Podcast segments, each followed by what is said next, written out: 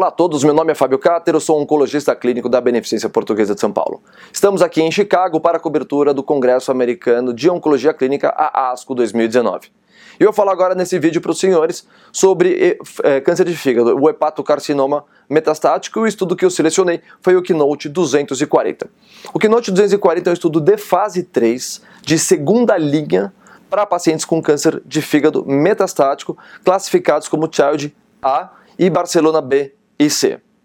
Há, há, bastante controvérsia nesse sentido, pois a gente, uh, esse estudo é um estudo que vai justamente explorar a ação ou benefício do pembrolizumab na segunda linha versus placebo.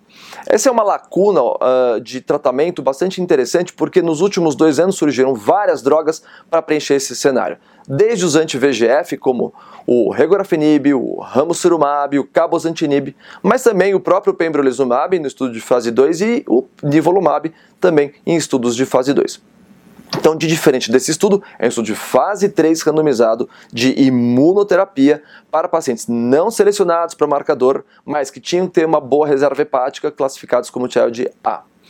Nesse estudo, os pacientes foram oferecidos dose plana, flat, de pembrolizumab 200mg a cada 3 semanas versus placebo.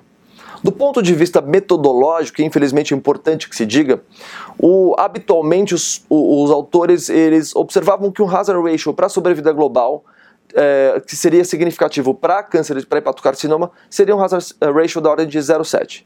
Então, os autores do Keynote 240 estabeleceram que para se ter uma significância estatística, o hazard ratio deveria ser pelo menos 0,65. E para isso, houve uma pureza estatística uh, maior para os dados de sobrevida global e sobrevida livre de progressão. O endpoint primário era a sobrevida global e para ela ser positiva, o P deveria ser menor do que 0,0174. Bom, nesse estudo então, a gente percebe que a sobrevida global, que é o endpoint primário de estudo, teve, apresentou um hazard ratio de 0,78, com um P de 0,023. Apesar do benefício aqui de 22% da redução do risco de morte, apesar de um P menor do que 0,05, 0,023, ele não alcançou a significância estatística. Então, infelizmente, o estudo é negativo para eh, imunoterapia na segunda linha para câncer de fígado.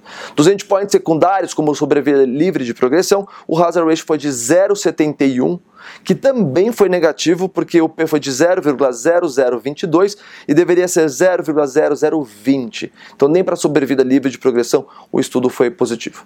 Entretanto, o que chama a atenção é que, apesar de novo dos, uh, dos dados de hazard ratio, as reduções do risco de morte e progressão serem significativas pelo, ou para serem significativas do ponto de vista clínico, a taxa de resposta foi de 18% para o pembrolizumab versus 4,4%. Isso é um dado extremamente interessante, era o mesmo dado do fase 2, é o mesmo dado de nivolumab uh, também nesse cenário, e é melhor do que os dados, por exemplo, de uh, anti-VGF que circulam aí entre 5% e 15% na segunda linha. Então, infelizmente, apesar desses dados parecerem ser positivos, trabalho negativo, e o, o então foi considerado como negativo na segunda linha para hepatocarcinoma. É isso aí.